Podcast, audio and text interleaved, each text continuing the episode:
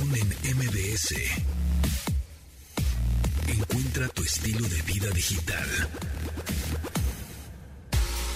Amigos, ¿cómo están? Bienvenidos a este programa de estilo de vida digital cuando son las 12 con un minuto, hoy 26 de abril del 2022. Mi nombre es José Antonio Pontón. Ya saben que se transmite este programa de lunes a viernes a las 12 del día en esta frecuencia MBS 102.5 o nos pueden descargar en podcast y escucharnos cuando quieran, cuando se les pegue la gana o hasta de 2 a 3 este, o 4 emisiones de un jalón lo pueden hacer descargando el podcast. Ahí andamos en iHeartRadio, en Himalaya, en Spotify, en Google Podcast en Amazon Podcast, en Apple Podcast, en todas, en todos lados, ahí andamos, nos buscan en cualquier plataforma de podcast, nos buscan como Pontón en MBS y ya ahí andamos. En un ratito más vamos a tener un pase doble para el, el emblema, ¿verdad? El emblema, sí, muy bien. Así es, así que muy atentos, márquele al 55 51 66 o también muy atentos porque el viernes, que es 29, ya un día antes del Día del Niño, vamos a regalar una tablet. Sí, señores, así que muy atentos el próximo viernes, vamos a estar regalando una tablet por el Día del Niño. Y ya está también aquí en cabina Paulina Millán, ¿cómo estás? ¿Cómo te va? Bien, muy bien, gracias. Qué bueno, qué bueno. ¿Cómo vas? ¿Cómo, cómo vas con esto de Elon Musk y Qué Twitter? interesante. Está interesante. Yo sé que contigo hablamos de sexo, pero también tú tuiteas y utilizas plataformas. Y, Twitter, creo que mucha gente lo asocia con material más explícito que en otras plataformas. ¿no? Sí, es donde no hay tanta censura. Yo no sé qué quieres censurar Elon Musk, sí, creo que no hay tanta censura en Twitter. Es la, es la red social que menos censura tiene, me parece, porque sí, por ejemplo, hablando de sexo, hay mucho sexo explícito ahí, cosa que en Facebook, Instagram, este, TikTok, etcétera, pues no lo hay, ¿no? Este, pero en Twitter te, luego te encuentras unas cosas que dices, órale, psh", ¿no? Este, y, y no, exacto, con, con buscar, este, Un hashtag, por ejemplo, que Es sea correcto. importante durante el día, lo pueden estar ocultando en alguna imagen, claro. Así es, entonces es más fácil de pronto también buscar en Twitter porque es texto que eh, de pronto el cachito de video que te interesa, que está en un story que alguien subió, está muy complicado de, de encontrar. Y en Twitter, pues nada más un hashtag, una palabra clave, alguna cuenta, algún y inmediatamente te empiezan a salir este videos, fotos o todo lo demás. Pero bueno, así es. ¿Tú qué usas más? ¿Instagram? Eh, Sí, em, sí, tú- fíjate que es curioso, pero Twitter ha censurado un poco, censura no las fotos, pero a veces el material más educativo. Entonces, como que no hace una diferencia, y eso ha pasado con otras plataformas, entre el material que es sexualmente explícito, entre la venta de cuestiones para adultos, por ejemplo, servicios, ¿no? Ajá. Eh, como sexo. Y la gente que busca como educar en esto. O sea, no hay una diferencia en muchas de las plataformas, ¿no? Cuando yo hablo de esto, la gente dice, pero ¿cómo? Si en Twitter se ve, de- se ve de todo.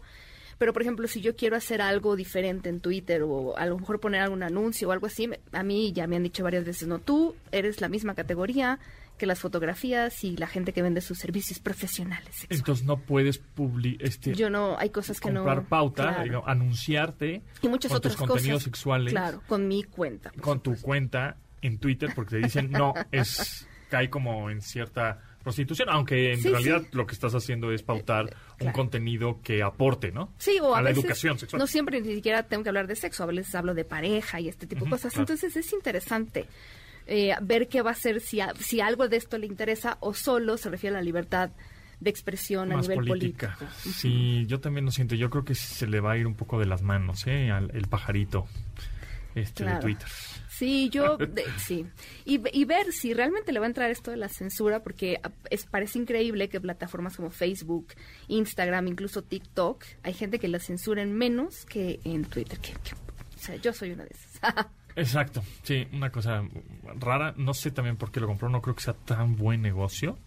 O sea, sí que digas, "Puta, es, lo nuevo, es la tendencia. Pues eh, empezó en el 2006. Le gustaba mucho, él dijo. Yo Entonces, creo que es fan. Sí. Fue fan. Y además está como en esa generación de los millonarios que tienen esa edad. O sea, gente joven no está entrando a Twitter. Es más, les dicen, ah, Twitter, meh". como que les da igual y prefieren obviamente TikTok o Reels Claro. o otro tipo de, de redes sociales, Sí, YouTube. y a veces contenido Telegram. un tanto cuanto amigable, porque hablando de esto de la censura, eh, justo en Twitter, o sea, sí puedes como insultar libremente en las cuentas de los demás, sí te sal- o sea, y ahí se quedan esos. Es que exacto, o sea, por ejemplo, en YouTube, pues algunos comentarios que te ofenden o que no aportan nada, delete, o sea, los borras, los bloqueas y bye, ¿no? O sea, es como si llegas a una fiesta es una fiesta eh, normal, ¿no? Y entonces todo el mundo está de, pues vestido como, pues bien, más de etiqueta y tomando su coctelito coquetón, pues te comportas igual. Si vas a una fiesta que es una fiesta tremenda, todo el mundo está encuadrado, todo el mundo se avienta cervezas, pues tú le entras al mismo quite, ¿no? Entonces eso pasa online. O sea, si tú llegas a un foro o un video o un, no sé, eh, a un post, una publicación en Facebook en donde todos están como aportando conocimiento y, opinando. Y, y, que si alguien dice algo que sea discriminatorio, racista. Inmediatamente, ¿no? Pues entonces te calmas si llegas a un lugar en donde, sí, tú eres un tal por cual, y sí, tú también eres un y sí, yo no sé, puta, y se quedan, pues entonces obviamente esa fiesta pierde el control y ya es un todo el mundo Claro, y alguien va a decir, si alguien dice, ¿verdad? Eso es libertad de expresión, o sea, se está expresando. Es que estamos en, un, en una línea muy delgadita entre libertad de expresión y el, este libertinaje que puede...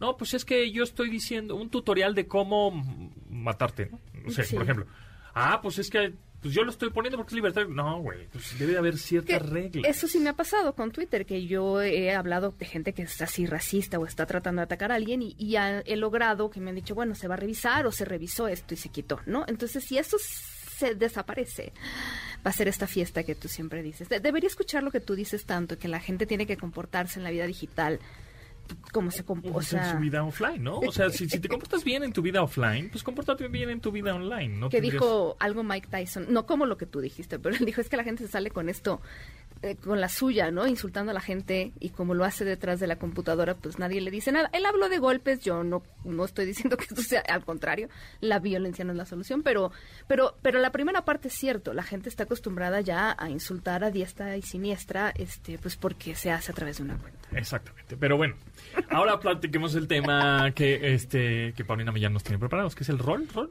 Son los, juegos de rol, porque alguien alguna vez nos platicó amablemente que nos escribió para decir decirnos esto, eh, qué linda, que, le costaba a veces trabajo esto de, con la pareja, porque eh, sí, efectivamente, los juegos de rol consisten en eh, actuar partes, o sea, no como una obra de teatro y es de algo que vamos a poner en escena, pero sí como de repente poder salirnos de la comodidad de ya te conozco, tú me conoces y entonces vamos a ponerle un poco de sazón a esto y vamos a hacer como que tú eres un millonario que compras una red social, es cierto. Tú eres... y, me, tomas fotos y las subes a Twitter.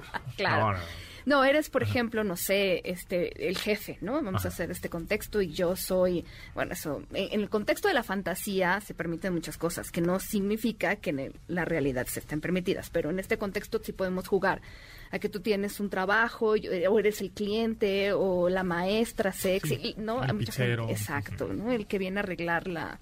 La tubería. a mí eso, con el porno, a mí me lo quedan a deber, o sea, no sé cuántos pizzeros han llegado que... como en el porno, pero justo eso. Y entonces la idea es como moverle un poco al tema de la imaginación, o sea, el cerebro como el órgano sexual más importante y la imaginación que luego nos censuramos, es parte importante del desarrollo sexual, pero luego en alguna manera decimos, no, me siento ridículo, que creo que es lo que le pasa a muchas personas, y, me cuento, ajá, como decir, híjole, pero ahí la, la idea es, cuando estás en una situación de complicidad, primero hay que revisar cómo está la relación de pareja y sexual, si tú te permites ser vulnerable frente a la otra persona, pues al final sí te puedes reír, porque al final también es, parte, de Sí, por supuesto. Y entonces si te puedes tú sentir Y no tiene que ser así diario, es más bien vamos a echar... Claro, y echarle a la imaginación. Fíjate, hay otros juegos de rol que no necesitan un personaje. Yo conozco parejas que de repente van a algún lugar y es como, por un momento juegan a que yo te acabo de conocer y te hago preguntas y cosas como esas, ¿no? Eh, alguien por ahí me contó un juego de rol súper extremo, pero bueno, cada quien eh, donde ella se fue así como a parar a una esquina. Luego tuvo problemas con las que estaban realmente en la esquina, ah, ¿verdad? Pero por un momento como muy sensual y entonces pasó el, esposo y la recogió y ah, ya es una cosa de otro nivel, pero le, ahí les funcionó muchísimo. Entonces, pues es cosa de, de hacerle a la imaginación, no es tan grande Actuar un poco, actuar a lo que, ¿no? Y salir de esa monotonía, de esa rutina. Exacto. Y, y, y cómo, o sea, es decir, ¿cuál sería la solución? ¿Cuáles serían las ideas? ¿Cómo, cómo es que esto funciona realmente? Si me siento así como incómodo, qué ridículo o no me gusta y la otra, la otra persona si quiere, ¿cómo, cómo le hago para convencerla? O puede ser también punto de enojo, ¿no? Decir, ay, no, no, no, ya esas jaladas yo no le entro. ¿no? Sí, No, típico, porque... he visto de todo, claro. Ajá. Pues mira, yo creo primero siempre es, si hay algo que de verdad tú escuchaste que te gustó, proponlo. Yo sé que la primera vez que lo proponemos siempre nos da muchísima pena, después se va haciendo mucho más fácil. La otra persona te dirá si sí se siente cómoda o no. Oigan, esa parte de cómo le hago para convencer a la otra persona es imposible. Eh, más bien es plantear y negociar sobre qué cosas, ¿no? De, por ejemplo, como de, oye, fíjate que no sé, el otro día escuché esto sobre actuar que nos somos extraños, que esto es como lo más común y la, la gente de repente le encuentra menos amenazante. Y entonces, ¿qué te parece si un día vamos a este restaurante que nos gusta y actuamos, ¿no? Así como, si ves que la persona le entra, va y va, ¿no? A lo mejor lo vamos a hacer como con timidez la primera vez, si no, pues es negociar. ¿O qué otra cosa te gustaría? También se vale preguntar y escuchar. Y yo lo que le recomiendo a la gente que tiene esta respuesta de la pareja de, no, es que eso qué, ¿no? Ajá. Es decirle por qué quieres, o sea, entrarle a esto, cambiarle ¿no? Sí, fíjate que a mí, o sea, yo me encanta contigo la rutina, me parece increíble, no estoy diciendo que no, y también me gustaría ver, pues, pues qué otras cosas podemos Juguemos hacer. a que soy un locutor de radio y me marcas a cabina en vivo y entonces me dices marranadas al aire. Ah, no, y es- bueno. ¿no? Pero eso es un juego, ¿no? Lo estamos Por haciendo. supuesto, eh. claro. Y entonces es eso, eh, poderle de explicar, oye, pues es que la verdad siento que esto nos puede ayudar a conocernos más, a reírnos, eh, porque también la rutina para muchas personas es, tiene sus ventajas, las tiene, y hay otras cosas que no significa que siempre tengan que estar en la misma manera, comer todos los días Sí, lo mismo. Lo mismo, exacto, exacto. Sí, bueno, pues está interesante para las personas que no de pronto tienen ideas y tú se las igual se las puedes dar porque por dónde empezar o cómo convencer a la otra persona, decirle, "Oye, ¿cuál es el como el juego de rol más eh, como básico o empezando por, ¿no? Por lo más tranquilo hasta ya más hardcore, pero por dónde empezar, en dónde nos contactamos contigo, en dónde te marcamos, en dónde te escuchamos. Yo estoy en Instagram como Sex Paulina Millán, en Twitter todavía como Todavía. Sex Pau Millán. Todavía. Antes de que Elon Musk te censure. Algún día les pondré, si me dan tiempo y espacio, hay unos juegos de rol interesantes. Si puedo con todo y sus diálogos, ¿no? Porque la gente a lo mejor lo encuentra más sencillo. Pero no hay que ser tampoco tan imaginativos, de verdad. Ya con hablar de esto, aunque nunca lo hagamos, ya estamos haciendo algo diferente. Ok, ok, me parece bien. Sí, es justamente de quitar esa, esa rutina, ¿no? Exacto. Eh, mm, o sea, además de la... y conocer a la otra persona. No, a ver, eh, ya la conocemos, pero no podemos pensar que la persona nunca va a cambiar. A lo mejor va cambiando, va cambiando sus... A lo mejor vamos descubriendo algo juntos. Es que yo creo que más bien por ahí va. Ajá. La- la- porque las dos personas pueden ser eh, que tengan pena también, ¿no? Y de pronto es, ah, pues ya sabemos si la rutina marca así o lo el estándar es este. Tu y así zona de debe confort. ser. Ajá. Pero Y así- salir es también... Pero igual sales de las y dices, oh, mira, esto ya me gustó, está ¿Qué chistosón. Muy bien, muy bien. Entonces te seguimos en Instagram. En Instagram, como Sex Paulina Millán. Muy bien, Sex Paulina Mía. Muy bien. Continuamos después del corte con Pontón en MBS. Estamos de regreso con Pontón MBS. Pontón en MBS. Bueno, pues en la nota de mm, prácticamente del día y de la semana y en una de esas del año, pues Elon Musk ya sabemos que compra Twitter por 44 mil millones de dólares y está en la línea Javier Matú con el que vamos a platicar acerca de este tema y realmente si sí vale la pena. A ver, a ver, no sé, si, si, si valió la pena comprar esta red social ya hace, ¿qué? Se fundó en el 2006, ya no está el fundador, se fue, Jack Dorsey, también BC Stone, ya hay otro director, está como evolucionando, pero ¿va a evolucionar bien o no, no va a evolucionar bien? Javier, ¿cómo estás? Eh, muy bien, Pontón, gusto saludarte, hombre, tanto tiempo de no estar ahí contigo. Sí. Bueno, ahorita por teléfono, pero contigo en el programa. Sí, aquí andamos ya, pues listos, siempre tener eh, voces expertas que nos hablen de, de estos temas, pues es, es de- definitivamente importante, ilustrador y que aporten. A ver, cosas que de pronto no vemos los tuiteros de a pie, ¿no? ¿Por qué? En realidad, ¿cuál fue el interés de comprarlo? Porque no sé si fue más bien como capricho o es mi red social favorita. La compro, te callas, tengo la lana y se acabó. Tú lo acabas de describir perfectamente bien. Nadie sabe por qué lo compró. O sea, realmente no sabe si es un capricho, si realmente le ve eh, pues potencial de negocio, porque finalmente cualquier inversionista quiere invertir y obtener su dinero de regreso con ganancias. En este caso, fíjate cómo lo hacen los billonarios, de los 44 mil millones le prestaron 22 mil y él puso 22 mil. Digo, también son cifras que pues, no, no, no cualquier fin de semana tenemos, ¿no? Para comprar redes sociales, pero ¿para qué lo compró? No lo sabemos. ¿Qué va a pasar con Twitter? No lo sabemos. ¿Va a cambiar radicalmente? No lo sabemos. Tiene 400 y tantos millones de cuentas registradas, se usan aproximadamente la mitad, unas 200 millones, y la verdad es que la moneda está en el aire y ya entramos a temas, por supuesto, mucho más políticos con el asunto de la libertad de expresión, donde Twitter, pues eh, finalmente quitaba y ponía usuarios a, su de acuerdo a cómo se sentían, ¿no? Si alguien estaba molestando mucho, lo daban de baja la cuenta y no podía reclamar. Eso cuando era una empresa pública. Hoy que es una empresa privada y el dueño es Elon Musk, no sé cómo se va a poner, Pontón. Este, pues sí, porque así libertad de expresión, pues creo que es la, la red que más libertad de expresión tiene, según yo. O sea, por lo menos las reglas un poco más este mm, holgaditas que otras redes sociales. Por lo pronto, sexo explícito, pues en Twitter sí hay y en otras redes no, ¿no? Em, la cosa es que siento que si dice la libertad de expresión, pues no sé si se refiere a más política que pues si él vive en su en su mundo y en su burbuja, pues está muy bien, pero siempre hay gente loquita que va a empezar a subir cosas que ah, pues es mi libertad de expresión y pone pues, atenta a la vida o no sé, a la violencia, cosas así, ¿no? Sí, sí, totalmente. Hay que recordar que este es un servicio norteamericano de una compañía norteamericana en un país que está dividido por dos partidos políticos y, Elon Musk se ha declarado eh, normalmente como independiente, o sea, él no es ni demócrata ni republicano, es lo que dice, y yo creo que pues está bien, ¿no? Yo creo que rema de acuerdo a qué corriente le conviene más, pero obviamente en libertad de expresión sí yo creo que estamos hablando de eh, asunto de políticos, ¿no? Y más notoriamente que cancelaron la cuenta de Donald Trump en casi todas las redes sociales.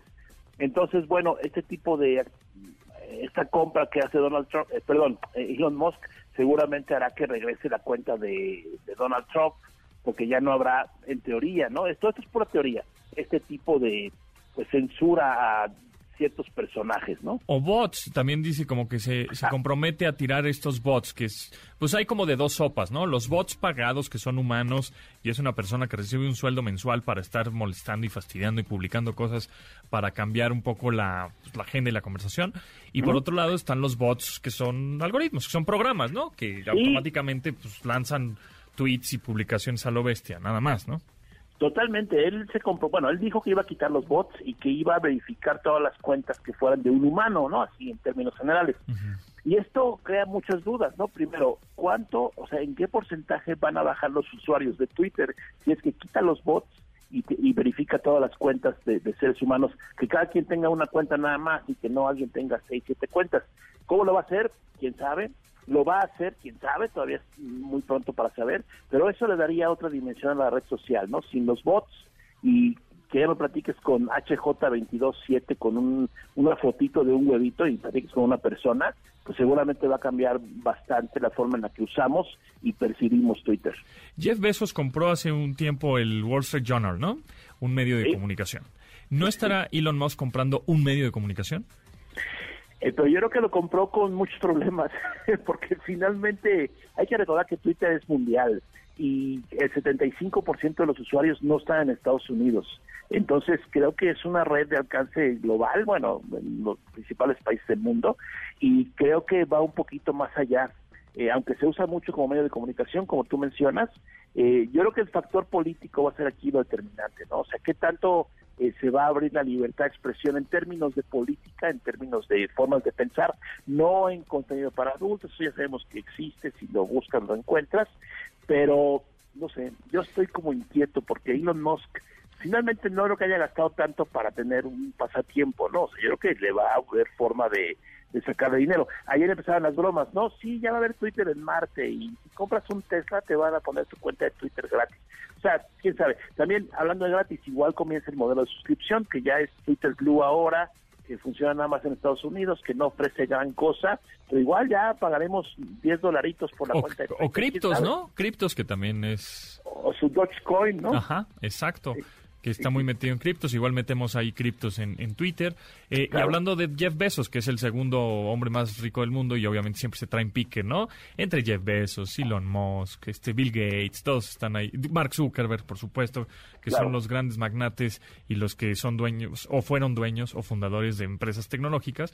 Pues Jeff Bezos también le dice, a ver, a ver, a ver, pues en China no hay Twitter. Y, y a ti China te da mucho, pues ese es tu proveedor, ¿no? Ahí, ¿qué onda? ¿Qué va a pasar? Entonces, híjole, creo que se me, como que ese pajarito de Twitter lo hizo volar, pero siento que ese pajarito se va a estar ahí medio cajeteando por todos lados, ¿no? Sin- o le va a llover sobre mojado. Es Ah. que finalmente, pues, eh, no sé, yo creo que por algo lo compró, algo ve él que no vemos nosotros, todos los demás, y es cosa de esperar, punto, porque no creo que tarde mucho, ¿eh? Tiene juguete nuevo y seguramente va a empezar a hacer cambios, pues, no sé, en las siguientes semanas o algo así. Pues sí, porque por ejemplo, o- no sé si sea más tóxico en el, en el punto de, por ejemplo, si igual pone lo de editar un tweet, ¿no? Que puede ser. eh, que de alguna manera se comprometió y es lo que él también quiere. Y por otro lado también es que en YouTube, en Facebook, en Instagram, te llega un comentario a tu cuenta o a tu perfil, a tu publicación que no te guste, lo borras. Y, Sí, en, claro. y en Twitter no. O sea, tú no puedes borrar el tweet de alguien más. Yo, sí, no, o sea, yo creo que no va a cambiar la estructura de Twitter como tal, o sea, el, el que tú pones un tweet y te comentan y no puedes borrar el comentario, etcétera. Yo creo que eso no lo va a cambiar, pero sí seguramente va a cambiar pues digamos eh, algunas funciones de la red que es editar y esto, pero más que nada si tú ya no, o sea, si ya no va a haber bots realmente y si todas las cuentas van a ser humanos certificados, este, pues eso se va a poner interesante porque ya no vas a tuitear cualquier cosa, cualquier estupidez, ¿no? Sí, la cosa es cómo le va a hacer, ¿no? O sea, por ejemplo, sí, eso es- o sea, porque Pero tiene, ahí tienen Neuralink, igual nos mandan Es lo que te- cada quien, nos los ponemos y ya. es lo que te iba a decir. Si va a empezar a tomar datos biométricos para verificar que eres un humano, pues pues ya te vas a salir de esa red. Sí, y, y la puede otra ser. es la generación que utiliza esa red. A ver, las nuevas generaciones, les preguntas Twitter y dicen, ah, es para No, no, no. ruquitos. Somos, somos los viejitos. Ajá, Pontón. es lo que te iba a decir. O sea, entonces, en realidad tiene futuro, le vas a cómo cómo va a evolucionar para generar nuevos este pues, nuevos Usuarios. nuevas funciones, más contenido más atractivo, porque no sé si no sé si te pasa a ti, pero yo antes subía una foto de mis vacaciones en Twitter o subía algo de comida en Twitter. O, sea, subía también parte de mi vida en Twitter y ahorita ya no. Mi No, vida no, no. más personal, entre comillas, está en Instagram, ¿no? O recomendaciones están en, en stories de Instagram, etcétera. Contenido rápido, pues está en TikTok, tutoriales o cosas mucho más que aporten igual a la sociedad, pues están en YouTube. Twitter ya nada más es poner la liga que te lleve a mi video. Poner este una encuesta, poner- o sea, como cosas mucho más triviales porque ya siento que put, cualquier cosa que ponga va a algo, ay, no sé qué, y, y te van a estar fregando. No sé si a ti te pasa lo mismo. No, totalmente, Pontón, pero finalmente es un poco el estilo que ha adoptado Twitter, ¿no? Es, a ver, infórmame de algo interesante y te contesto. Si me pones puras cosas sin ningún sentido, te voy a molestar, te voy a contestar que no estoy de acuerdo, etcétera. Pero yo creo que todo parte de este anonimato que hay en miles de cuentas y de los bots, ¿no? Eh, si eliminas eso, yo creo que también las respuestas van a ser muy diferentes. Ya la gente va a pensarla dos, tres veces eh, y posiblemente estén subiendo más contenido, si no como en Instagram, porque no es eso, es, es otro tipo de red, pues sí algo más enriquecedor, ¿no? Ahora, yo creo que aplica la, la regla de Pareto, 80-20, ¿no? Ajá. El 20% de los usuarios eh, producimos el 80% del contenido, eso es, mm, me queda muy claro. Entonces, a ver con qué nos consiente don Elon Musk, ¿no? Para poner más tweets. Pues sí, a ver con, con qué hace. De aquí a finales de año tendrá que evolucionar esta red social. No sé si radicalmente, pero pues por lo menos quitando bots, eh, poniendo el botón de editar y pues lo de la libertad de expresión, que eso es con, uy, con mucho cuidado, ¿no? Pero bueno, Claro, claro. habrá que ver. Pues ya veremos, a ver cómo evoluciona, pero yo yo creo que sí la compró para sacarle dinero, ¿no? O sea, no lo que la haya comprado Pero, para tenerla y pero ¿tú guardarla. crees que sea negocio Twitter? ¿Es negocio Twitter? Hoy todavía gana poquito dinero, no es un negociazo, pero ahí está también el otro asunto que es la publicidad, ¿no? Finalmente, pues ya en manos de Elon Musk, igual hace ahí algunos eh, atractivos paquetes, así que paquete anuncios, ¿no? Y no sé, eso habrá que verlo. Pues sí, bueno, por ejemplo, Jack Dorsey, que es el fundador de Twitter, que obviamente fue director un tiempo y ya después ya no, ya no participa nada, puso un tweet Justo, el, el, objetivo de Elon de crear una plataforma que sea máximamente confiable y ampliamente inclusiva es el correcto. Este es también el objetivo de Paraga, que es ahora el nuevo director de Twitter, ¿no? ¿Y por qué lo elegí? ¿no? Jack Dorsey eligió a Paraga como director. Gracias a los dos por sacar a la empresa de una situación imposible. Este es el camino correcto, lo creo con todo mi corazón. Sí, pues es que siempre está plagado ahí de, como que mucho mucho sentimentalismo en Twitter, ¿no? No es tan pragmático como Zuckerberg que se va por la lana y no le importa. Eh, TikTok es lo mismo y Twitter siempre ha sido así como como entre oscuro y claro, ¿no? Ahí tiene, ha tenido sus, eh, por supuesto, momentos de mucho uso, de mucha presencia, y luego se queda ahí. Pero sin embargo, la compañía, pues pagaron 44 mil millones de dólares, algo tiene que no vemos. está muy raro, sí, porque, pues obviamente también los inversionistas, sí, accionistas dijeron, ah, pues me estás comprando la acción a 54 dólares, pues va, ahora sí, ahora sí ha sido, va a ser negocio para mí vender Twitter, ¿no? Yo como inversión, eh, sí, inversionista.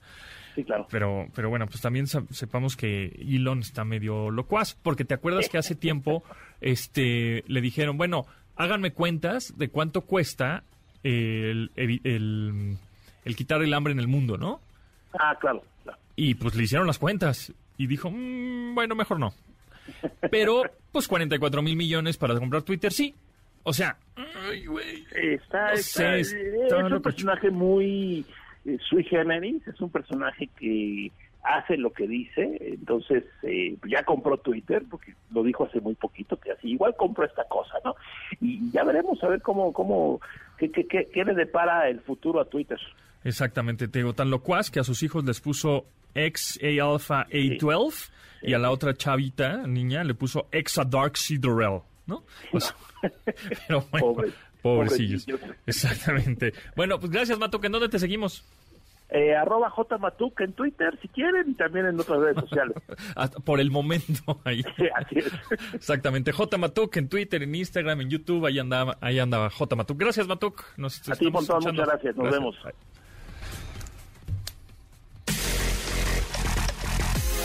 Continuamos después del corte con Pontón en MBS. Estamos de regreso con Pontón MBS. Pontón en.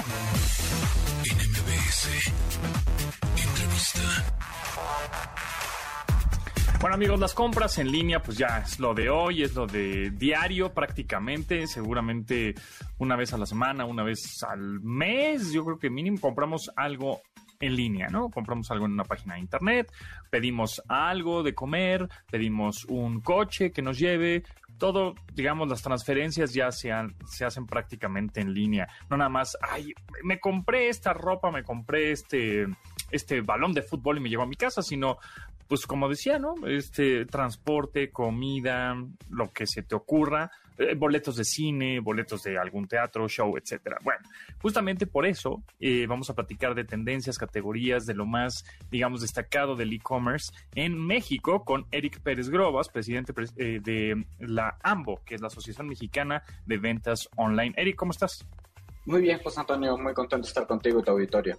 Qué bueno. Bueno, pues platícanos primero cómo ha sido ya la pospandemia, ¿no? De los hábitos eh, de consumo en línea. Pues la, primera noticia es que se ha mantenido todo este crecimiento que tuvo el sector, se ha mantenido. Incluso previo a pandemia, México ya era el país que más crecía en e-commerce en el mundo. En el 2019 México fue el país que más creció. Y post pandemia, el año pasado, bueno, todavía seguimos en pandemia, seguimos siendo el país que crecen más porcentualmente en e-commerce en el mundo. Entonces usted habla como la tendencia a comprar por Internet se está manteniendo. Y, lo que ha pasado es que se han añadido categorías. O sea, si bien moda es una categoría que siempre fue muy importante, pues ahora todo el tema de supermercado y entrega de comida a domicilio pues ha vuelto increíblemente importante. Exacto. ¿Qué es lo que más se consume en línea? Electrónicos, tecnología. Digo, quitando un poco, obviamente, todas estas suscripciones mensuales que, ¿no? De streaming y todo eso que, pues también es pago en línea, pero como compras de productos en sí, físicos. Mira, la categoría que lleva ya tiempo siendo la principal categoría es moda, por encima de electrónica. Eh, tradicionalmente estaba moda y luego electrónica. La que ya se metió en el top es comida a domicilio. Pero esto tiene mucho que ver con la pandemia, ¿no? Que la gente se veía obligada a pedir su comida. Pero moda es la categoría que por excelencia había sido en productos la más importante. Y luego la que era más importante en servicios, pero bajó dramáticamente en la pandemia, es turismo. Turismo era una categoría que, es más, turismo era la categoría que representaba 80% del comercio electrónico hace algunos años. Fue bajando conforme moda, electrónica, eh, cobró importancia. Yo quiero creer que este año, una vez más, eh, turismo volverá a ser una categoría muy importante. Y ahora, los métodos de pago han cambiado también. O sea, hemos en este programa hemos hablado de, varios métodos de pago, QR codes, este, con los wearables, es decir, con el reloj inteligente, con el teléfono celular, ¿no? Con este NFC, con esta tecnología de que nada más le das como un besito a la terminal con tu, con tu celular y pagas. Eh, transferencias electrónicas, o sea, ya no nada más es la tarjeta de crédito. ¿Cómo ves esta tendencia de pagos electrónicos nuevos, digámoslo así?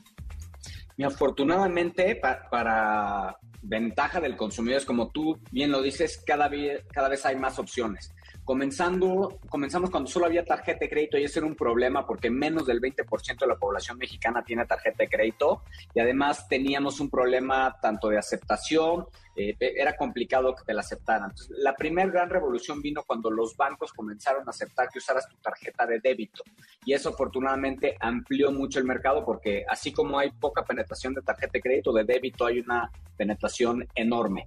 Otra innovación importante fue la del uso de efectivo, el que la gente pudiera comprar, hacer sus compras y luego concluirlas yendo a pagar a una tienda de conveniencia.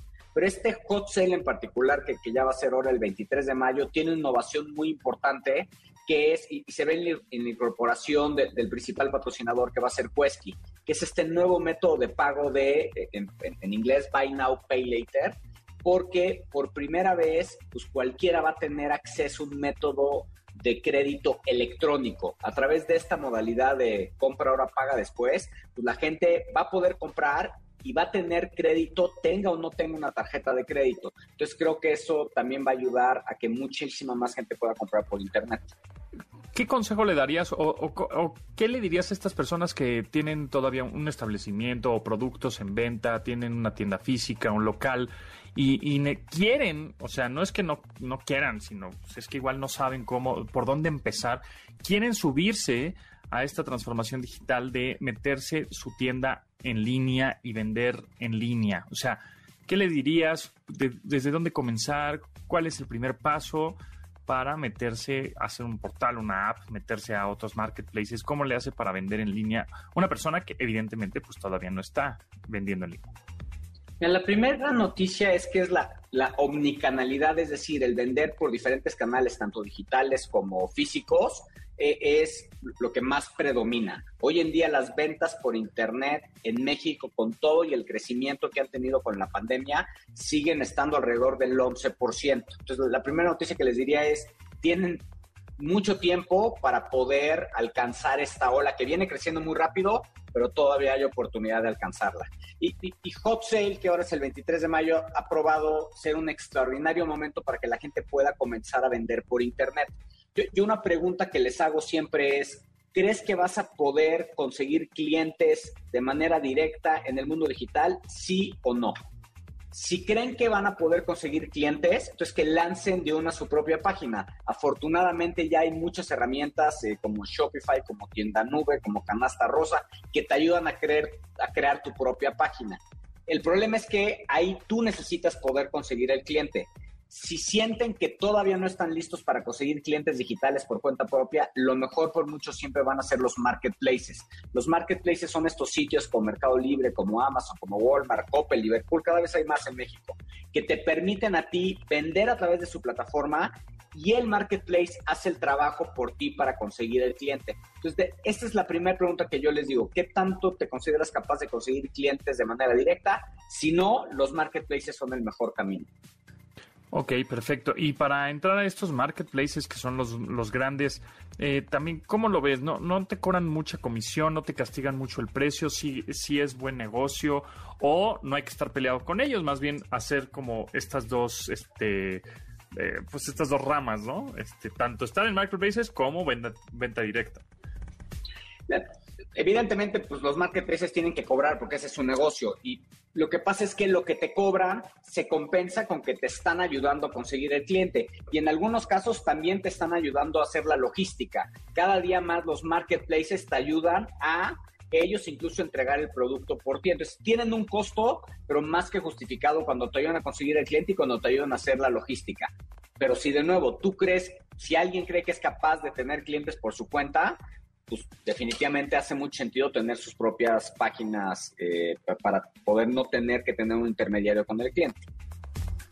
Muy bien, este, eh, pues pinta bien el hot sale. Cada, cada hot sale se rompe récord de ventas en línea. Cada hot sale se han roto récords de ventas. Eh, y, lo que es más importante aún, cada hot sale se crean millones de nuevos compradores por Internet.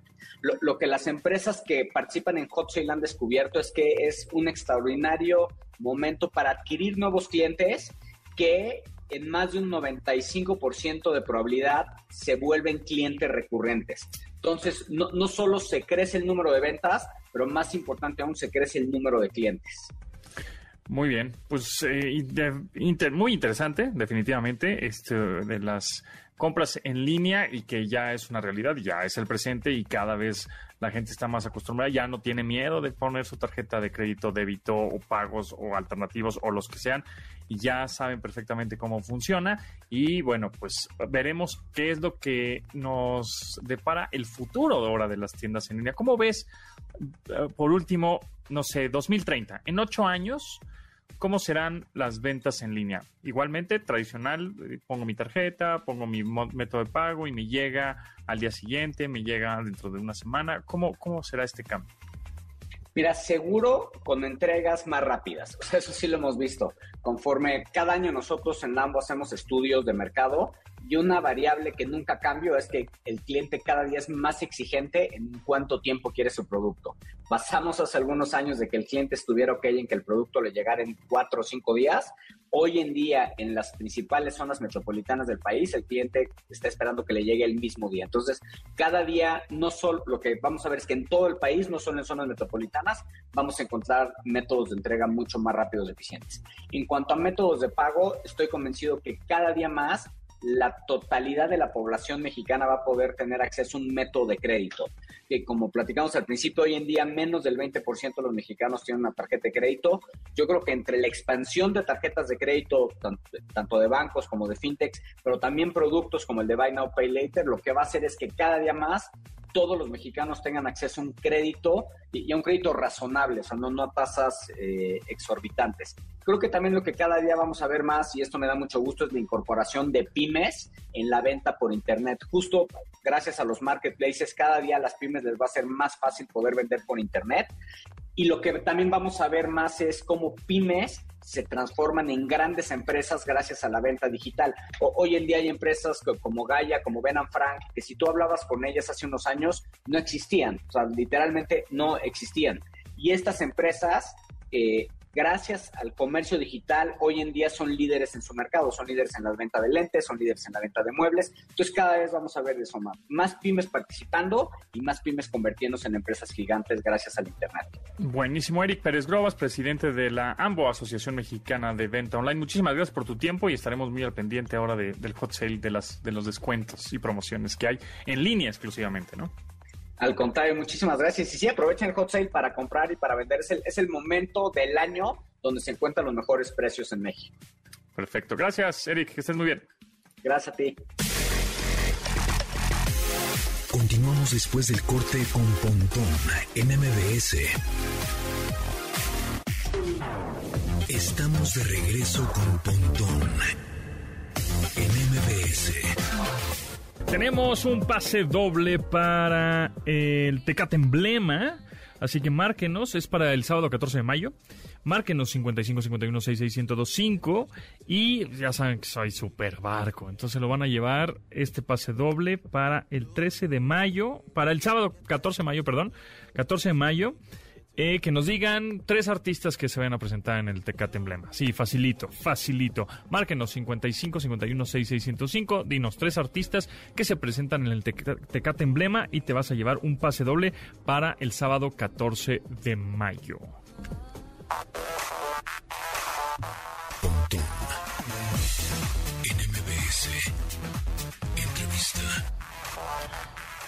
Y en esta ocasión me da mucho gusto presentarles a José Ignacio Parada, que es el CEO o director de BioElements. ¿Cómo estás, José Ignacio? ¿Cómo te va? Hola, hola, ¿qué tal? ¿Cómo están? Todo muy bien, todo muy bien. Oye, platícame, eh, eh, bueno, pues BioElements, que es una empresa que se dedica a hacer bioproductos. Pero a ver, empezando, ¿por qué es un bioproducto? Platícanos.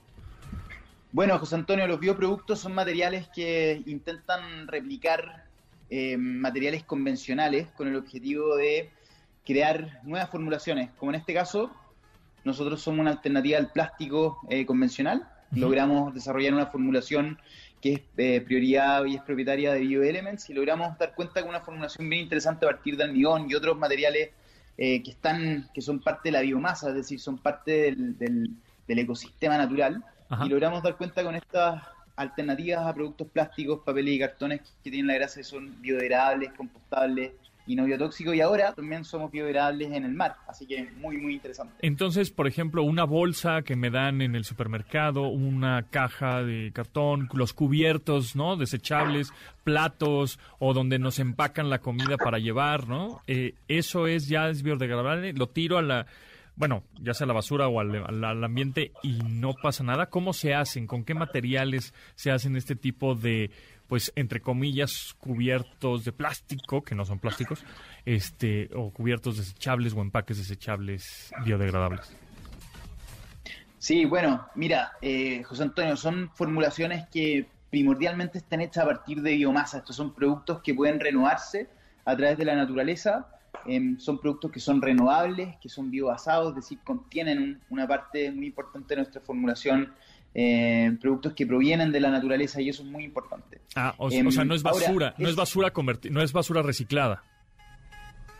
Podemos también, ah. podemos también reciclar nuestros materiales, pero siempre entendiendo que eh, entramos dentro de esto de la economía circular de una forma muy interesante, porque logramos dar cuenta que nuestros materiales sirven como nutrientes para distintos microorganismos que están presentes en el medio ambiente y eso hace que, al igual como una cáscara de plátano, logremos eh, biodegradarnos y logremos entrar en esta circularidad. Ahora, el objetivo es tratar de manejar los residuos de una forma que nos permita ser sustentable y sostenible en el tiempo. Por lo tanto, tenemos que entender también que eh, si bien tenemos una problemática muy grande, ¿no? que es la que tú comentaste recién, José Antonio, que dice relación con, con, la basura en general, tenemos que entender que, que, nuestros materiales pueden no solamente biodegradarse en condiciones perfectas, como una condición de compostaje, creando nutrientes, eh, mejorando suelo, eh, permitiendo que disminuir la cantidad de gases de efecto invernadero que se emiten, es decir, eh, generamos un impacto positivo no solamente en el medio ambiente, sino también en la sociedad y en la economía, pero es importante también entender que nuestros materiales pueden ser biodegradables en todo tipo de condición, como te comentaba, incluso ahora también en condiciones marinas, y es algo que nos llena de orgullo. Eso, condiciones marinas, ok. Eh, ahora, eh, hablando un poco de las envolturas, cajas, ya las personas, establecimientos, tiendas, ya están utilizando este tipo de empaques biodegradables? Sí, correcto. Bueno, como tú bien sabrás, José Antonio, en México existen eh, 30 estados y también la Ciudad de México y el Estado de México que han regulado y han incentivado el uso de productos biodegradables y compostables en el retail, en el comercio. Y ahora también está en discusión una ley, que es la ley de economía circular, que también va a incentivar el uso de materiales de este tipo, no solamente en el retail, sino que en, en, los empaques y embalajes, que es donde tenemos la mayor cantidad de residuos, no solamente plásticos, sino que empaques y embalajes eh, de papel y cartones, que pensamos que una alternativa puede ser muy interesante poder contar con este tipo de tecnologías que nos permitan solucionar realmente el problema. Y el problema es súper clave. Venimos utilizando las mismas tecnologías desde hace 50, 60 años y no hemos innovado mucho al respecto. Por lo tanto, eh, el papel tiene la gran problemática que tienes que cortar un árbol para poder realizar la celulosa, los, procesos de reciclaje mecánico eh, son, son bien dañinos para el medio ambiente, tenemos el problema del plástico, por lo tanto tenemos que entender que esta tiene que ser una solución bastante... Eh, tenemos que buscar una solución que realmente dé cuenta del problema. Y el problema es que no damos abasto con la cantidad de residuos que nos llegan a nuestras casas o que procesamos en la industria. Claro. José Ignacio Parada, CEO de BioElements, eh, ¿dónde nos podemos buscar más información? ¿Tiene algún sitio? Sí, bioelementsla.com, también en LinkedIn, BioElements Group y en Instagram y Facebook en BioElements. Así que eh, felices de, que nos visiten. Y nada, José Antonio, muchas gracias por la oportunidad. Y es importante entender que los productos biodegradales y compostables son una real alternativa y ojalá que puedan ser siempre considerados en, toda esta legislación y que le demos un empuje, porque es la forma más simple, más fácil de realmente eh, dar cuenta que las personas pueden solucionar los problemas eh, si realmente tenemos metemos ah. tecnología e impactamos dentro de ella. Por Gracias. por último, José Ignacio, este, ¿en qué año crees que mm, termine el plástico, o sea, todos estos empaques y cubiertos desechables y cosas desechables por este nuevo o estos nuevos empaques biodegradables? Bueno, hoy día el mundo de los materiales bio representan el 1% del total de los materiales ah, plásticos que se venden en el mundo. Eh, es un número que va creciendo. Hace dos años no éramos ni siquiera el 0,5. Así que es un número que ha ido creciendo en el tiempo, pero sí necesitamos de todas maneras mayor empuje eh, y que las personas conozcan realmente las diferencias que existen cuando uno utiliza un material que puede ser reciclado mecánicamente, pero que también puede compostarse, que si va a un vertedero se va a biodegradar, que si llega a un lugar como el mar se va a biodegradar también, y eso tiene un montón de externalidades positivas que creo que son súper importantes de resaltar. Excelente. Muchas gracias, José Ignacio, que estés muy bien. Gracias. gracias a Janine Memo, eh, Luis, Itzel, Marcos, Beto en la producción de este programa. Se quedan con Manuel López San Martín en Noticias MBS. Mi nombre es José Antonio Pontón. Mañana nos escuchamos a las 12 del día aquí en esta frecuencia, MBS 102.5. Pontón en MBS. Espera en la siguiente emisión.